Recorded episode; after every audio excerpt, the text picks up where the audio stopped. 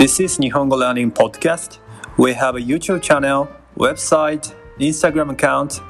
So if you are learning Japanese, please visit them and let's enjoy learning Japanese together. Okay, so let's start today's episode.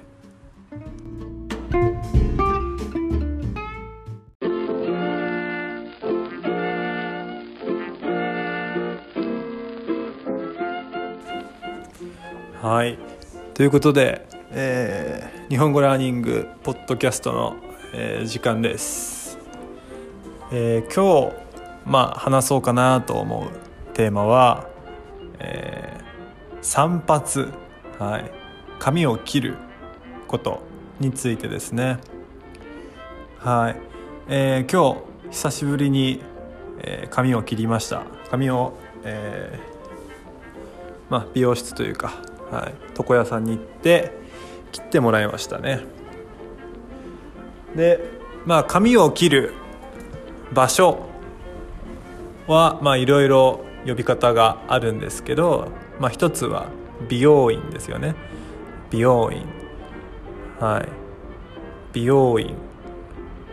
美容院はまあわりかしこう値段が高めなえーまあ女性の方も男性の方もどちらもよく行く場所ですね。髪を切るために、はい、美容院、まあ、基本的に美容院はまあ予約が必要ですね。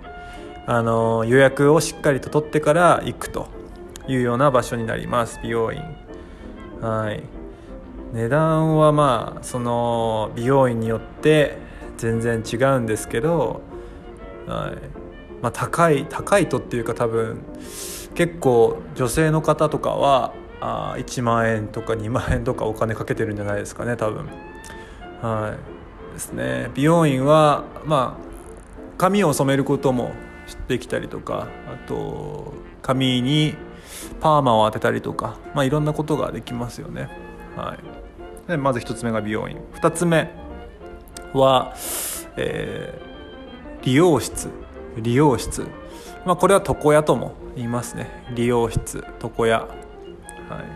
これどっちもまあ同じなんですけどまあ主にまあ、男性が行きますねこれは。あまり女性の人は床屋さんには行かないですね、まあ、床屋さんはどういうのどういうのかっていうと、まあ、予約とかは基本的にいらないお店が多いですね、はい、予約とかなしで普通に行って順番待って髪切ってもらうみたいな。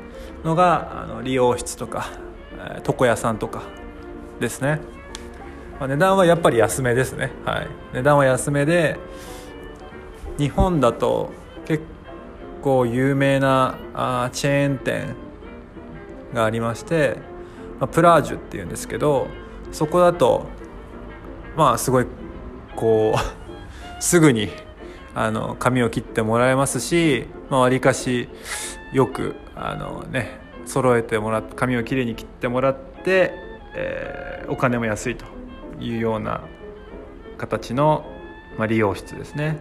プラージュ。はい。で多分海外だとあまりないと思うんですけど日本のそういう、まあ、理容室床屋さんでは顔の毛も剃ってもらえますね。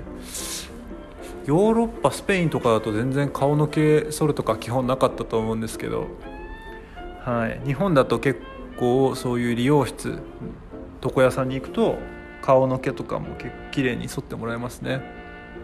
はい。ただあの日本でも美容院の方はあまりあの多分剃らないんじゃないかな、はい、自分が行くとこだと、まあ、眉毛とかはちょっと剃ってもらったりしますけどあの顔のほっぺの毛とかは全然剃ってもらえないですね、はい。まあ、そういう違いがありますよと、はい、でまあ髪を切るタイミングって結構なんか難しいですよね。なんか自分僕は結構いつも思うんですけど髪を切ってから2ヶ月ぐらいすると大体こうなんか気持ちが悪くなるっていうかその髪がのしっかりとこう伸びてて伸びてはないしかといって短くもないみたいな中途半端な髪の毛の長さになる時期があってその時期はすごい気持ちが悪いですね。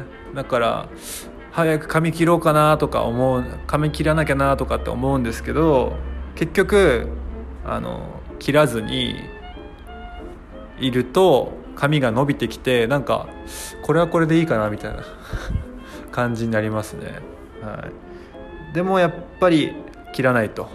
あ切った方がいいかなみたいな。はい。その中途半端な状態からあこれでもいいかなみたいな状態になって最終的にやっぱ切ろうかなみたいな感じでいつも切ってますね。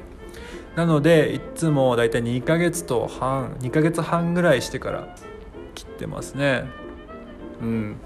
でもやっぱり髪切るといいですね。なんか気持ちがさっぱりするし頭もさっぱりするし、えー、今日からまた頑張っていこうかなって気持ちになれますね。はい。そうですね。髪型はまあいろいろあのありますけど自分今まで自分の人生でロングヘアロン毛にしたことがないんですよね。ただまあ、ロン毛にしたらどんな感じになるのかなっていうのはちょっと興味があるので、まあ、いつか髪伸ばしてみたいなって思うんですけどまだちょっと今はあれですね。あの会社に入ったりしてるのでちょっとできないかもしれないですね。はい。うん。あとはひげも伸ばしてみたいですね一回。なんかやっぱこうひげぼうぼうの人ってかっこいいなって思っちゃうんですよね。はい。まあ自分が似合うかどうかって正直よく分かんないんですけどひげ、うん、ぼうぼうに伸ばしてみたいなっていうあの思いは密かに持っていますので、はい、いつか その姿をあの YouTube に公開できればななんて思うんですけど多分だいぶ先のことになるかなと思います。はい。そうだな髪切る。うん。そうですね。まあ髪切ること以外髪切るだけことだけじゃないんですけどあのスペインだとやっぱり髪切った後にチップをこう 瓶に入れるみたいな。なんか会計お会計のところに大きな瓶があってそこにお金がたくさん入っててあの髪切ってもらった後にこにチップ入れるみたいな。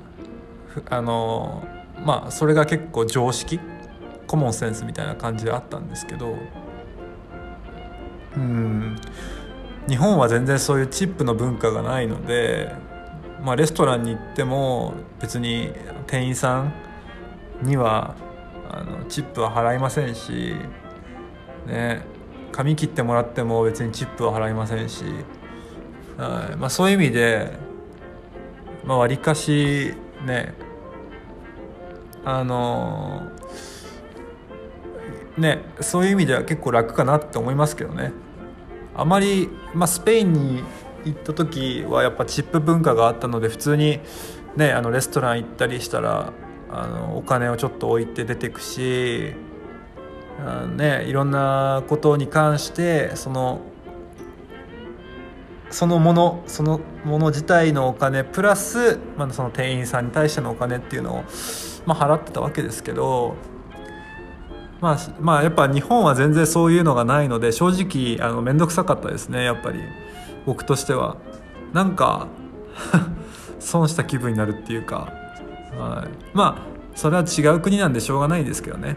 違う国ですし考え方も違いますし、ねまあ、それも含めてやっぱいろいろビジネス商品とかの値段レストランのご飯の値段とか決めてるのかななんて思うんですけど、まあ、にしてもちょっと嫌でしたね僕は。はい。ただまあなんかなんですかね話聞いたところによるとやっぱ店員さんレストランの店員さんとかってその給料が高いわけじゃなくてそのチップで結構お金をあのもらってるみたいな。チップによっていろいろとお金お金の上下がするっていう話は聞いたことがあるので、まあ、それを知るとやっぱりこうチップしっかり払わなきゃなって思うんですけどはい。うんどうなんですかね。まあいい部分もあるんでしょうけどね。やっぱりそれをすることで店員さんもしっかり自分の仕事に対してねこう頑張ろうっていうふうに思えるとは思うんですけどただまあやっぱ日本人の僕からするとちょっとあの面倒くさいなとあの正直思っちゃいました。はい、ただあの別に尊敬はしてます。その文化は尊敬してるのであの悪いとは言ってないです。ただあの自分からしたらやっぱりこうチップ文化はなくてもいいんじゃないのかなっていうふうには思っちゃっています。はい。なんてことであの今日もあのダラダラ 話しましたけどいかがでしたでしょうか？はい。まあ軽くおさらいをすると、えー、髪を切るお店のことをまあいろんな言い方があるんですけども有名なよくみんなが使うフレーズ言葉は美容院。ね美容院。これは女性とか男性どっちも行くんですけど予約が必要で少し値段は高めかな。でも綺麗にカットしてくれます。2つ目が、えー、利用利用室、えー、あとは床屋。ね。これは予約とかは別に多分いらないんですけど値段は安めであの髪もさっさと切ってくれる感じですけどやっぱり美容室に比べたらまあ見た目のあのね髪の丁寧さはちょっと違うかなと。髪の切り方の丁寧さは少し違うかなと思います。はい。あとはなんだ話したのは、えっと、それに含めて、まあ、チップ文化についてもちょっと話してみました。皆さんはあのチップ文化についてどう思いますか、えー、日本にもし来たことがある方がいれば日本に来た時にこう、まあ、チップの文化がないわけですね。チップの文化がないことに対してどういうふうに感じましたか、ぜひあの皆さんから教えていただけるとありがたいです。はいということで以上になります。じゃあまたあの明日も更新しようと思いますのでよろしくお願いします。お疲れ様でした。はいじゃあ今日も一日皆さん頑張りましょう。お疲れ様です。バイバイ。